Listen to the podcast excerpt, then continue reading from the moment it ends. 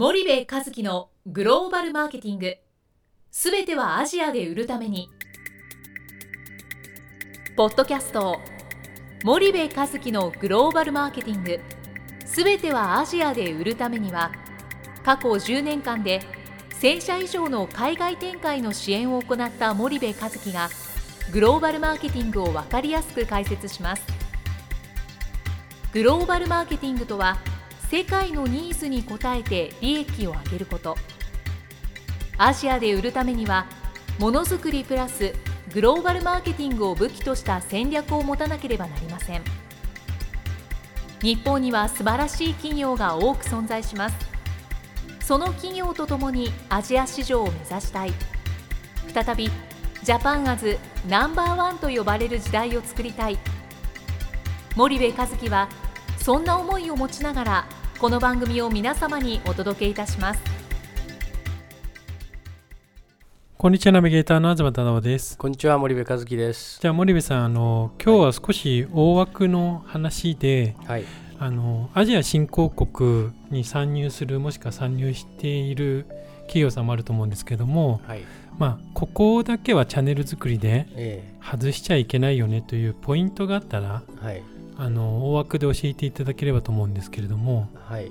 えーっとアジア新興国戦略において、まあ絶対外しちゃいけないポイントはいですよね。まあいくつかあるんですけど、はい一つ目がえっと中間層獲得戦略から絶対にブレちゃダメ。はいえーこれはまあどういうことかというとそのアジア新興国に行ってるにもかかわらず、ん。自分たちの商品はいい商品だから、うん。富裕層から攻めましょうみたいなうん。わけわからないことをする企業日本企業は非常に多いんですよね。はい。でその中間層の獲得というのがアジアの最大の魅力なので、うんうん。その戦略からぶれないっていうことがあ一つ。ですよね。で2つ目があのやっぱりそのアジア新興国って非常に広いわけですよね、うん。グローバルに地球全体に広がっていて、はい。その国別強弱の、えーなんだろう投資のこの明確化っていうのかな、うん。その国別投資をあのちゃんと強弱つけてはい。行っていくうんうんうん。っていうこともお一つだし、はい。もう一つ目がそのこれも国別強弱に結びつくんだけどプライオリティがそこで発生するじゃないですか。はい。なぜベトナムからやるの？となぜインドネシアじゃなくてベトナムからなの？とかなぜ、えーフィリピンじゃなくてインドネシアからなの、はい。まあ、これがえーつまりはプライオリティイコール国別投資の強弱だと思うんですけどね、うん。これがまあもう一つ重要ですよね。はい。であととにかくその早く出ないとダメ。うん。アジア新興国は。はい。でなぜ早く出なきゃいけないかっていうとやっぱチャンネル作りに時間かかるから、うん。早く出ないとダメっていうのもそうだしはい。あと導入期戦略っていうのも一つで導入期はもう間口のカバレッジが命ですよと。はい。店頭シェアも重要なんだけどもそれ以上に間口のカバレッジがあー重要ですよとはいいうことは4つ目ですよね。はいでもう一つ言うなれば1カ国1代理店制度では、うんうん。あーなかなかあーうまくいかないと、はい。えーこれは間口のカバレッジを満たすためには物理的に1カ国1代理店じゃあ賄えないから、うんうん。うん。だから今言ったポイントがやっぱり最も重要なんじゃないですかね。わかりました。そしたらまあ順にうん。あのちょっと詳細を説明していただきたいと思うんですけどもはい。まずあの中間層からうん。ぶれないといううんような話があったんですけどもうん。具体的にその富裕層からうん。入るのがうん。まあなぜダメなのかうん。もしくはまあそれがダメじゃないにしても中間層をなぜ狙わなきゃいけないのかっていうところをうん。少しあのリスナーの方にもうん。分かるようにご説明いただきたいんですけれども、えー、とまずその中間層戦略から絶対ぶれないっていうのはアジア新興国の最大の魅力っていうのは爆発的に増加する中間層なんですよね。うんうんでこの層が爆発的に拡大してるから、えー先進国ではない、えー新興国においてもおいわゆるビジネスの魅力があるはいそういうロジックで動いてるわけですよね。はいで、えー導導入当時に、えー富富裕層を攻めるっていうのは別に悪くないんですよ。うんうんただそれは秒速的に終わる話であって、はいえーすぐにその後中間層を攻めていかないといけないんですよね。うんうんでむしろ多くの日本企業は、えー富裕層から攻めるって言ってずっと富裕層のところで止まっちゃってる。うん。でなぜならば自分たちのお商品というのは高い原材料を使って、うん。えーいいものを作っているから、うん。えー当然価格が高くなると。はい。で中間層は買えないっていうことをを理由に、えー富裕層で止まっちゃうっていうケースがまあ非常に多いですよね。あとブランディングとこのターゲット層の誤解っていうのがあって、うん。えっと、自分たちの商品はいい商品なので、えー安い人たちが使ってるイメージを持たせたくないっていう、うん。こう考える企業が非常に多いんですよね。はい。でもこのターゲットの層とブランディングの層っていうのは全く違う話ではい。で富裕層を狙ったからといって、えー特にその消費財、うん。えーいわゆる FMCG と言われるものは高いブランディングが確保できるかっていうと必ずしもそうじゃないんですよね。うん。例えば P&G とかユニリーバーとかネスレなんてのは思いっきり中間層、えー貧困層低所得者層を狙っ狙ってるじゃないですか。はい。行き届いてますよね。うん。けどじゃあ彼らの商品は、えー貧乏人が使う商品っていうブランディングになってしまってるかっていうとそうじゃない。っはい。ていうことを考えるとこれはやっぱり別個に考えなきゃいけいない問題で、でその中間層を狙わないで富裕層を狙うんであれば G7 の方がまだまだ富裕層の数自体は多いんですよ。はい。ですからそこがやっぱり、えーブレちゃダメ。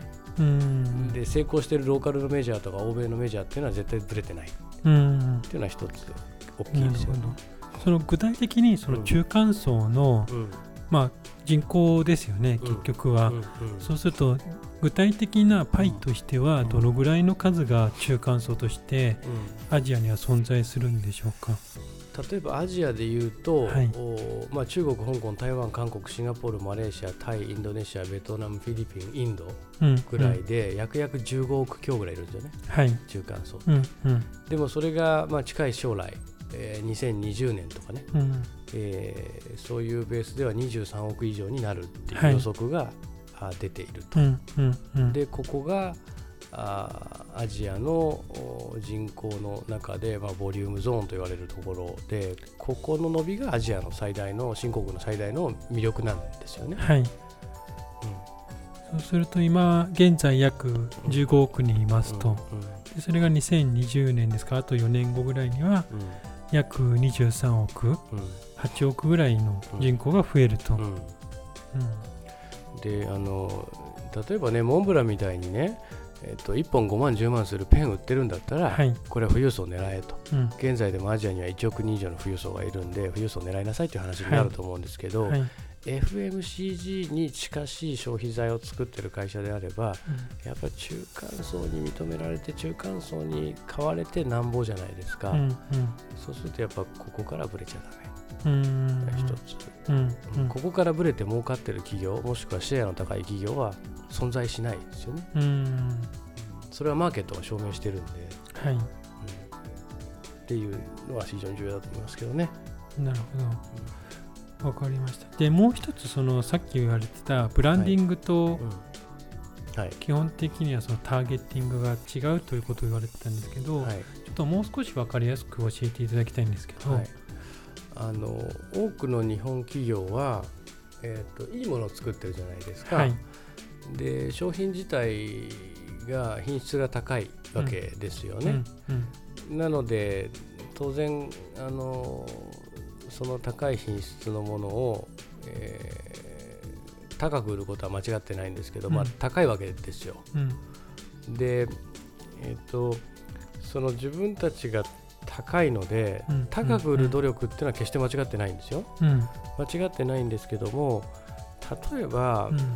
分かりやすく言うとまあチョコレートにしましょうかね、チョコレートが10円で売ってるとしますと。うん。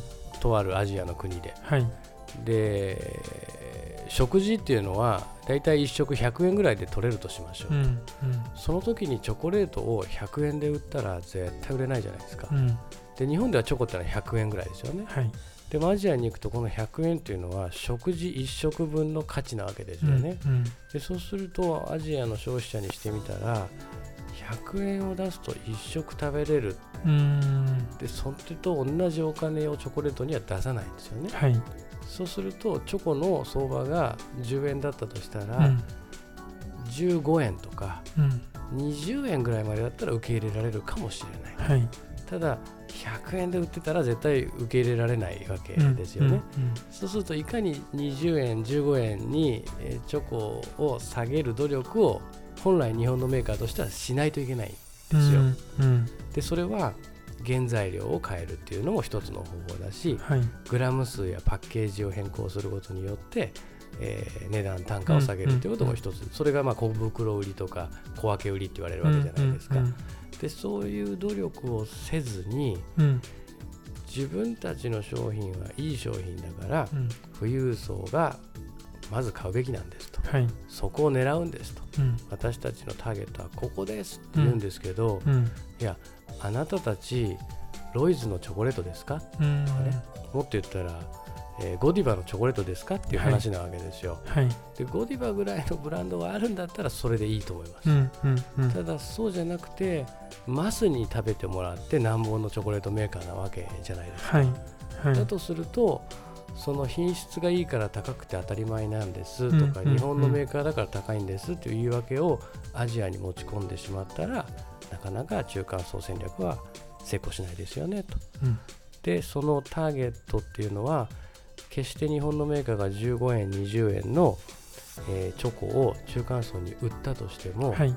中間層の人の食べる安いチョコレートなんだっていうイメージは持たれないんですよ。うんうんうんうん。それはネズレが証明しててキットカットは中間層や低所得者層も食べるじゃないですか。はい。けどキットカットを、えー安いチョコレートっていうイメージを持っているアジア人は一人もいない。むしろ高いイメージを持ってるわけですよね、うんうんハイステータスなわけですよね。はいですから、まあ、特に FMCG はそういうことですよということなんですけどね。わかりました。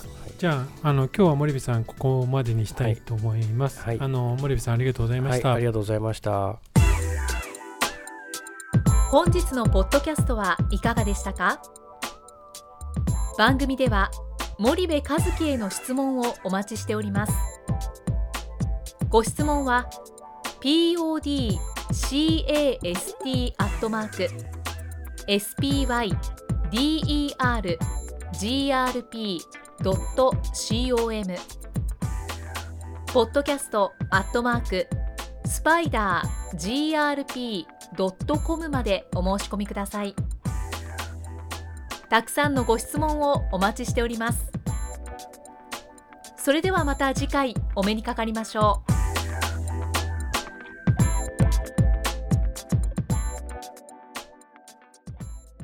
森部和樹のグローバルマーケティング。この番組はスパイダーグループの提供によりお送りしました。